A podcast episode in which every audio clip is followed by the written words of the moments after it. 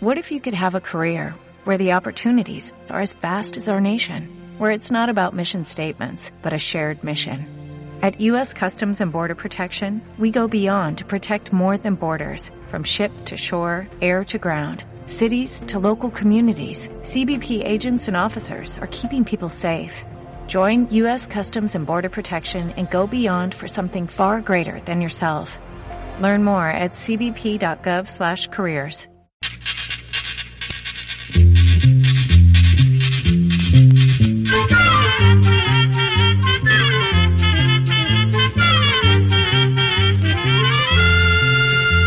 pa' todo,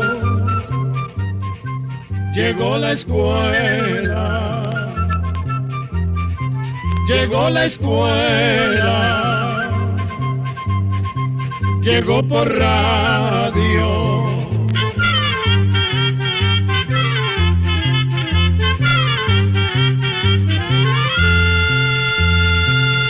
Oigamos la respuesta. Es el programa que les trae a ustedes el Instituto Centroamericano de Extensión de la Cultura, ICQ. ¿Es perjudicial para la salud el olor que desprenden los productos químicos que hay en los servicios agrícolas? Es decir, los abonos, insecticidas, herbicidas y otros productos como estos. Nunca he tenido conocimiento de alguien que haya muerto por estar en este ambiente de tanta emanación. Esta pregunta nos la envía un estimable oyente que nos escribe desde San Salvador, El Salvador. Oigamos la respuesta. Es cierto, sí puede ser perjudicial o dañino para la salud el olor que se desprende de los productos químicos que se usan en agricultura, como por ejemplo los insecticidas, los herbicidas y los abonos químicos. Desde luego que la cantidad de veneno que se respira en un lugar en donde están almacenados productos como esos no es tanta como para ocasionarle la muerte a una persona. Pero no cabe duda de que a largo plazo esos olores pueden llegar a afectar de alguna manera. Si a cierta distancia es posible oler un plaguicida, digamos un insecticida o un fungicida, es porque de ese producto se está desprendiendo una especie de babo o de vapor. Ese vapor invisible llega a la nariz de la persona, pasa a los bronquios y a los pulmones y por medio de estos llega a la sangre y al resto del organismo. Y si la persona permanece en este ambiente por largo rato, podría llegar a verse afectada su salud. Otra cosa que se debe tomar en cuenta es que hay personas más sensibles que otras a los efectos de esos productos y que para ellas pueden ser peores los resultados de estar oliéndolos por largo tiempo. Ahora bien, si la persona está fumigando con esos productos y no tiene protección, como el uso de mascarillas, guantes, ropa adecuada y botas, aparte de irse envenenando por respirar los gases que salen de esos productos, también los va a absorber por su piel, cosa que, lógicamente, tendrá muy malas y peligrosas consecuencias para la salud.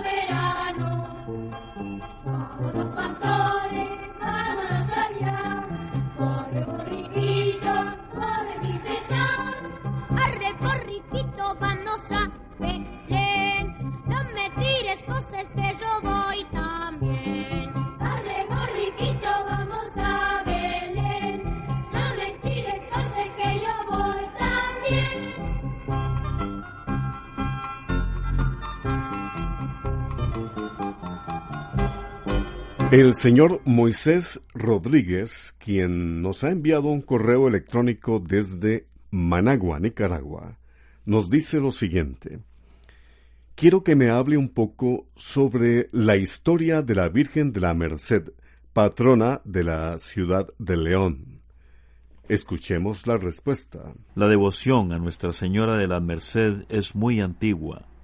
Esta tradición nació en España y de allí ha sido llevada a distintas partes del mundo. Según dicen, en el año 1218, la Virgen María se le apareció a un fraile español llamado San Pedro Nolasco.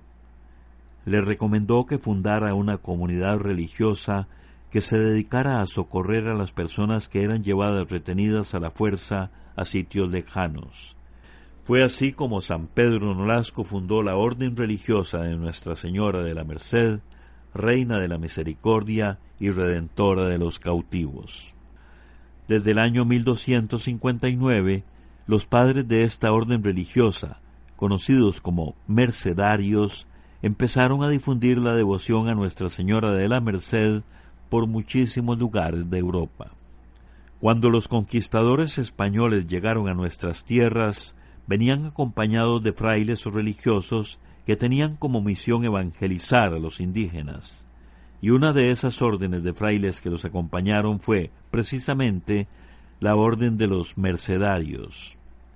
En 1528, cuando el conquistador Pedro Arias Dávila, conocido como Pedrarias, llegó a León Viejo, iba con él el fraile mercedario Francisco de Bobadilla, Pedrarias le solicitó al fraile que fundara el primer convento que hubo en territorio nicaragüense, conocido como el Convento de la Merced.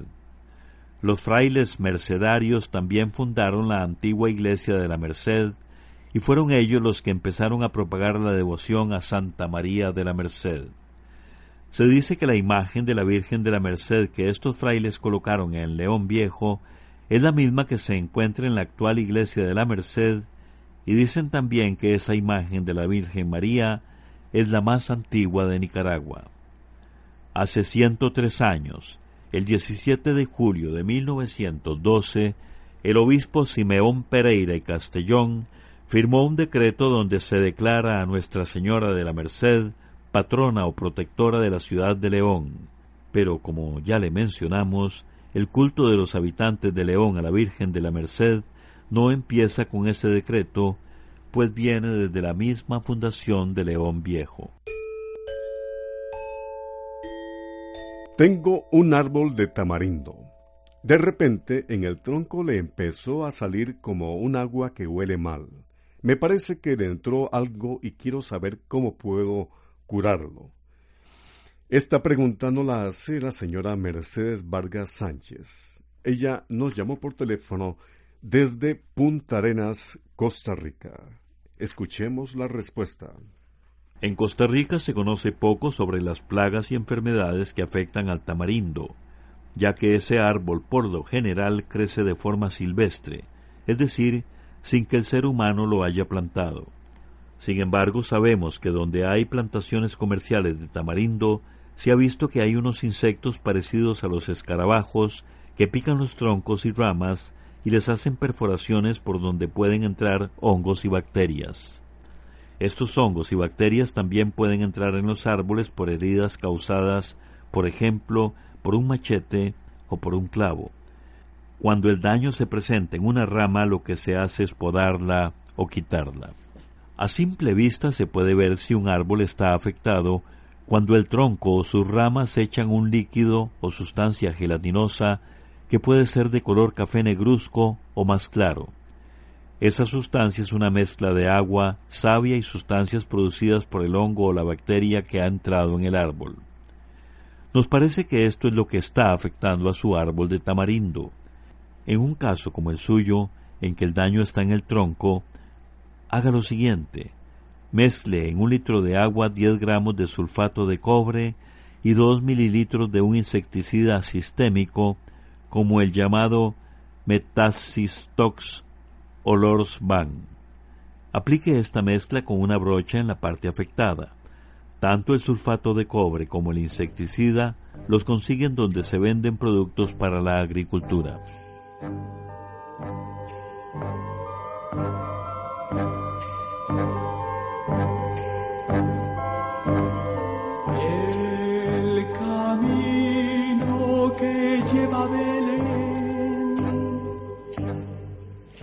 Baja hasta el valle que la nieve cubrió.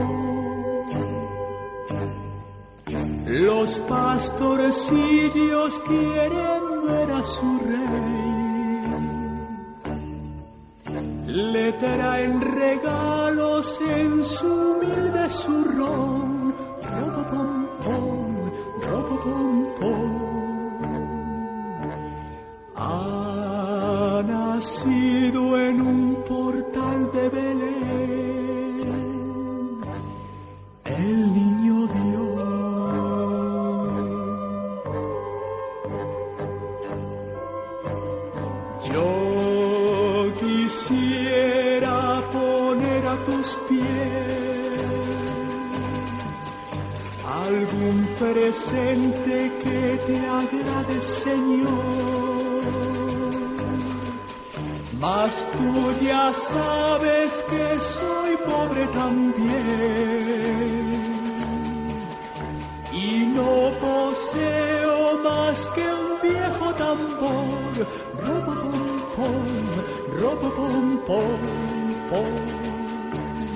En tu honor frente al portal tocaré con mi tambor.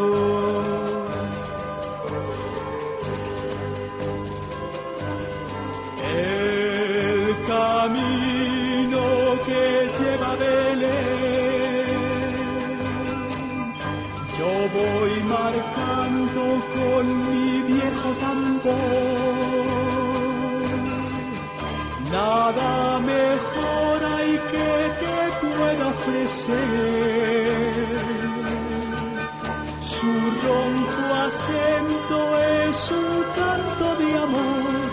Robo pom pom, robo pom pom. Cuánto Dios me vio tocando ante él, me sonrió.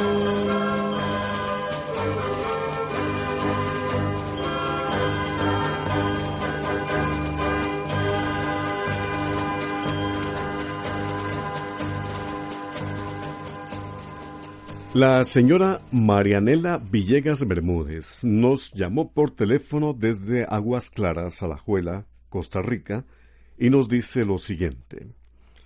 Quiero saber cuál es el proceso que debe hacérsele al cacao para hacer chocolate. Yo lo puse a secar al sol, pero no sé qué más debe hacérsele. Oigamos la respuesta. Para hacer un buen chocolate, primero hay que fermentar las semillas con todo y pulpa, porque de la fermentación va a depender en gran parte el buen sabor que tenga el chocolate.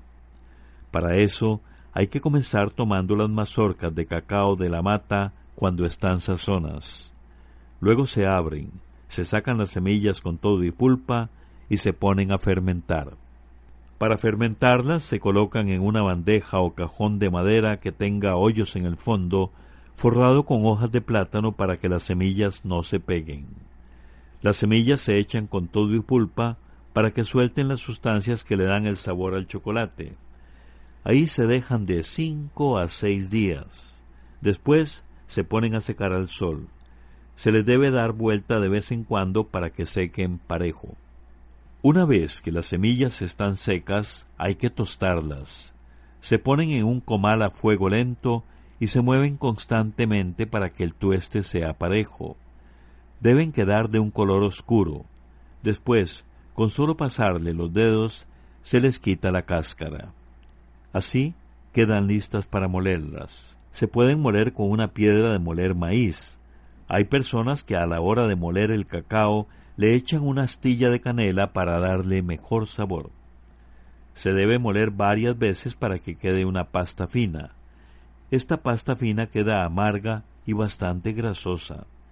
Para sacarle un poco de grasa, Hay personas que la meten en un molde como los que se usan para prensar queso. La prensan lo más que pueden, ojalá usando una prensa de tornillo. Ahí la dejan hasta que se endurezca y así obtienen una barra de chocolate amargo que se puede raspar o moler para preparar bebidas o postres. Para terminar, le contamos que en las fábricas tienen máquinas y prensas especiales para moler las semillas y esto permite sacarle más grasa de la que comúnmente se le puede sacar en la casa.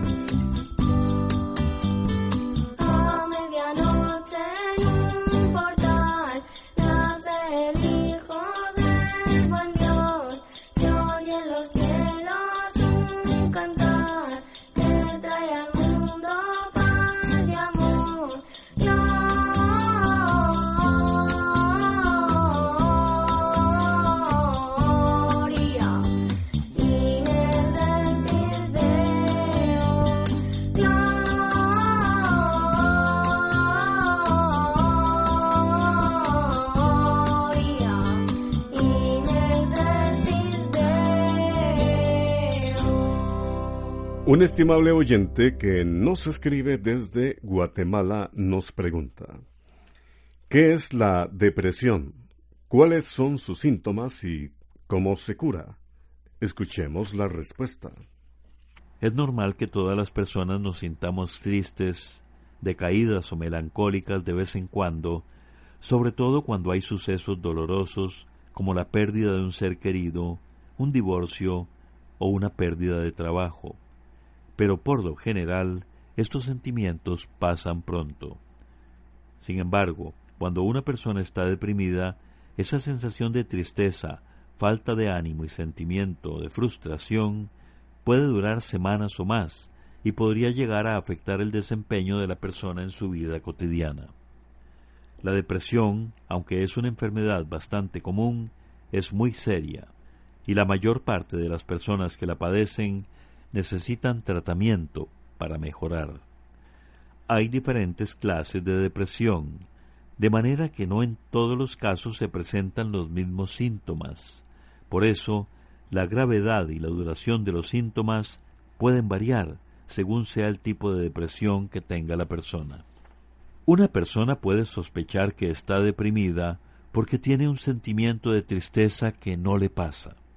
Se siente ansiosa y llega a pensar que nada tiene sentido para ella. Entra en un estado de desesperanza o de pesimismo.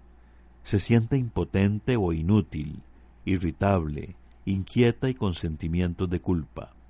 Además, pierde el interés en actividades o pasatiempos que antes disfrutaba. Se siente muy cansada y con falta de energía y tiene dificultad para concentrarse, recordar detalles y para tomar decisiones.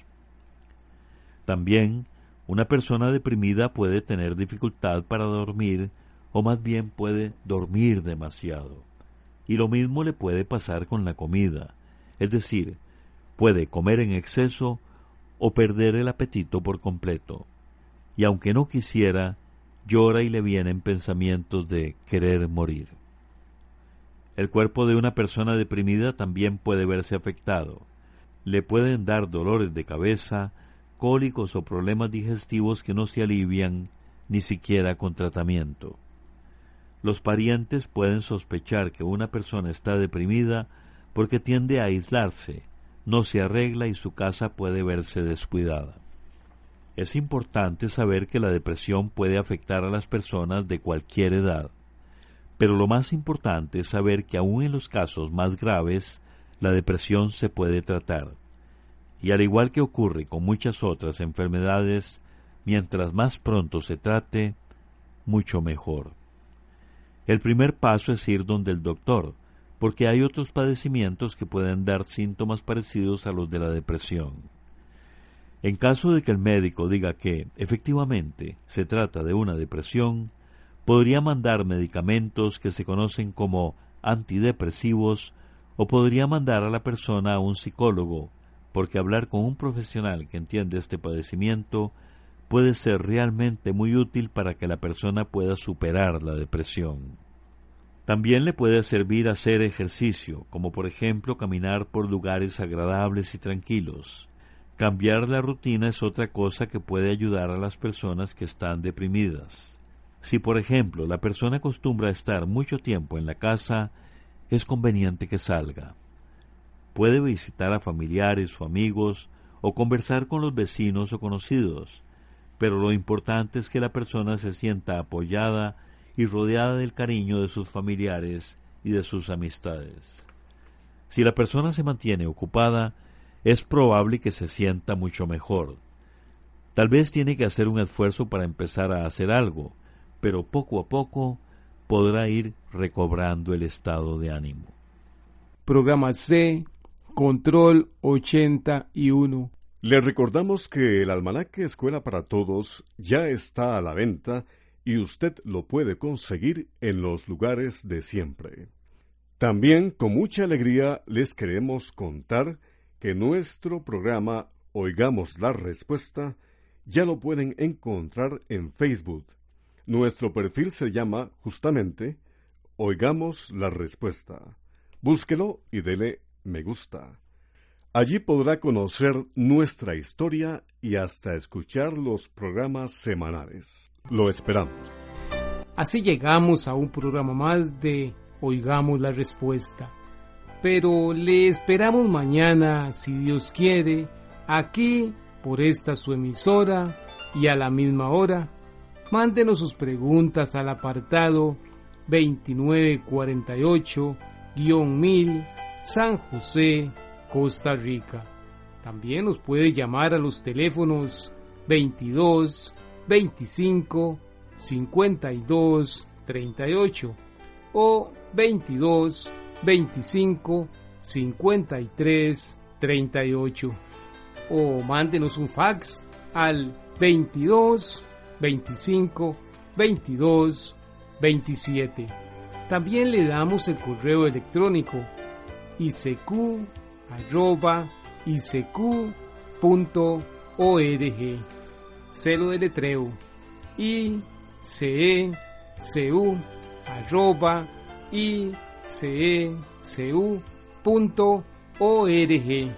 Para nosotros sus preguntas son muy importantes y estamos para servirle. También puede dirigir su pregunta a esta emisora que ellos amablemente nos la harán llegar. Muy importante, dele su nombre completo dirección bien exacta, ah, y el lugar donde escuche el programa. Recuerde que comprender lo comprensible es un derecho humano. Que Dios le bendiga.